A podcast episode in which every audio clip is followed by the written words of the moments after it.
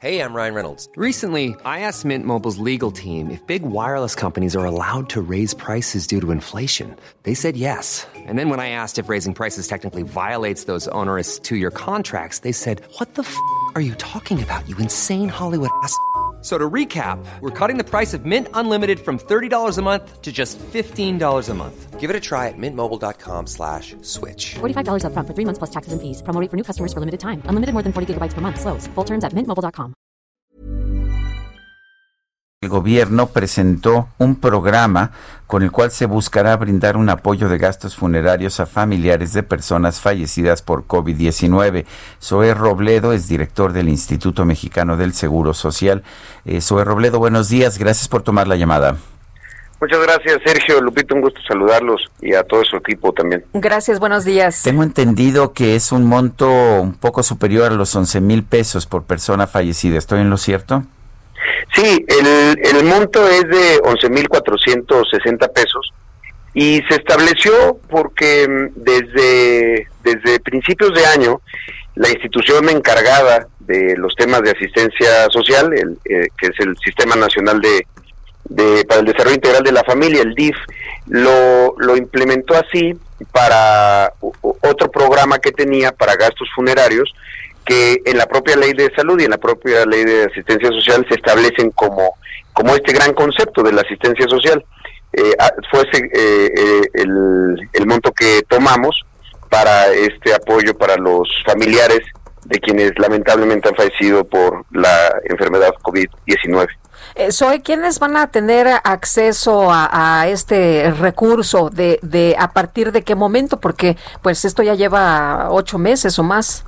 Así es, sí, eh, es universal, es decir, eh, no, no tiene eh, una relación con la derechohabiencia, con la situación socioeconómica de, de, la, de, los familiares de quienes han fallecido por COVID. Eh, eh, es a partir del 18 de marzo, digamos, a partir de las defunciones que ocurrieron eh, del 18 de marzo a la, a la fecha y, queda de manera permanente hasta la declaratoria del final de la, de la contingencia. Eh, el 18 de marzo se estableció como fecha porque fue el primer registro de fallecimiento en, en nuestro país y, y, y, es universal en términos de que toda persona que lo solicita y que pueda, vaya, que, que, que llene los requisitos que se están solicitando en la plataforma, pues entonces lo, lo podrá eh, recibir. Eh, ¿cómo, qué, qué, tipo de documentación se tiene que presentar para, para ver que esto se encauce nada más a los deudos de que hayan fallecido de COVID-19? Sí, eh, Sergio, eh, eh, primero el, los datos de la persona fallecida, particularmente su CURP. Eh, la CURP al final de cuentas está vinculada pues a, a, todos los documentos que están en el registro civil. Y también respecto a la persona que falleció tiene que se, se está solicitando el acta de, de defunción. Esa es, esa es una primera parte.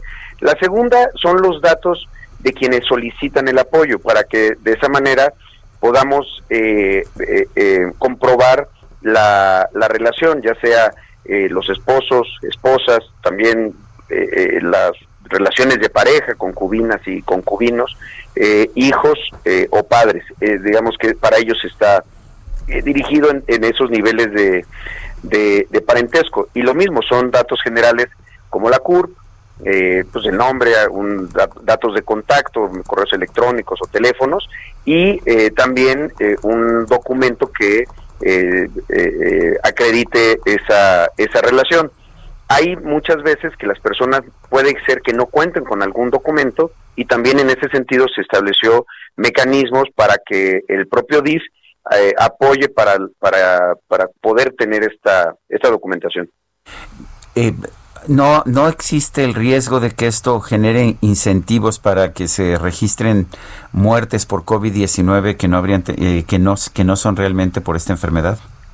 Bueno, eh, hay hay como dos momentos. Primero, eh, puede haber un, un, grupo que, sobre todo al inicio de la, de la pandemia, que no se estuvieran registrando como COVID-19 por diferentes razones, desconocimiento, porque no se hicieron algunas pruebas, y en ese sentido también hay criterios en los lineamientos para buscar resolver esos, esas controversias.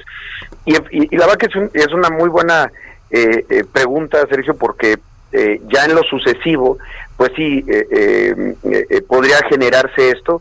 Sin embargo, también el dictamen que hacen los médicos para poder establecer en los certificados y después en las actas de defunción, primero muchos tienen que estar vinculados a una prueba confirmatoria, entonces eso pues reduce de alguna manera el riesgo. Y la otra, pues la verdad que eh, pues, confiamos que el personal de salud en su profesionalismo, pues este eh, eh, cuando se hacen estas estas certificados, pues difícilmente podría poner en riesgo su propia su propia carrera, su propio prestigio falseando el nombre, porque ese, esa situación es grave en sí misma, en cualquier situación, más en una pandemia, de, poner una causa de fallecimiento distinta a la que realmente haya, haya ocurrido, porque al final de cuentas, pues hay muchas formas de demostrar o de, o de poder comprobar en los comités eh, si esto fue realmente así o no. Pero desde luego pues, se, tiene que tener mucho cuidado que estos incentivos no, no, no se presenten así. Eh, por otra parte, se habla de 10.000 personas infectadas en las últimas horas. ¿Cómo está la situación en el Instituto Mexicano del Seguro Social, sobre todo en el tema de, recibir a estas personas, de, pues eh, poder internarlas? ¿Hay camas? Sí, eh, tenemos eh, nosotros una ocupación que no supera el 50% en todo el país. Y eso es producto de un trabajo que durante los últimos meses ha sido nuestra principal actividad, que es la reconversión hospitalaria, poder disponer de, camas, de equipos y sobre todo de personal, y personal que además está tiene que estar capacitado y sobre todo protegido.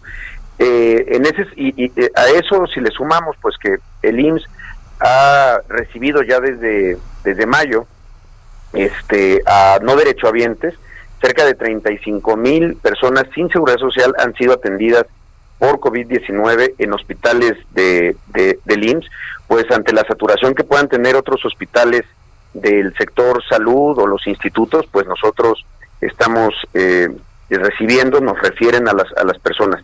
Hay, hay hospitales donde sí hay, hay eh, niveles de saturación, pero no en el sistema, y esa es una de las ventajas, digamos, del Seguro Social o de sus fortalezas. Al operar como sistema, si, si observamos una saturación en un hospital, empezamos a referirlos a otro donde se tenga la misma calidad y, la disponibilidad de, camas. Pongo un ejemplo, nuestro, uno de nuestros hospitales de mayor productividad, que es el Hospital Temporal de eh, que, se instaló en el autódromo, hoy tiene un número de camas eh, ocupadas que no se había presentado, pero de alguna manera es por diseño, es decir, nosotros mismos referimos a ese hospital eh, de algunas otras unidades de la ciudad que pudieran estar en, con saturación. Pero insisto, el sistema eh, eh, como de hospitalario para la atención de COVID no hay en este momento saturación ni signos de que pueda ocurrir. Sin embargo, hay estados como Chihuahua, ahora Baja California también, sobre todo en Tijuana, la Ciudad de México, donde a partir de que se empiece a incrementar el 50%, 60% de ocupación, pues empezamos a generar estrategias para que eh, puedan referirse a los otros hospitales que tienen más disponibilidad.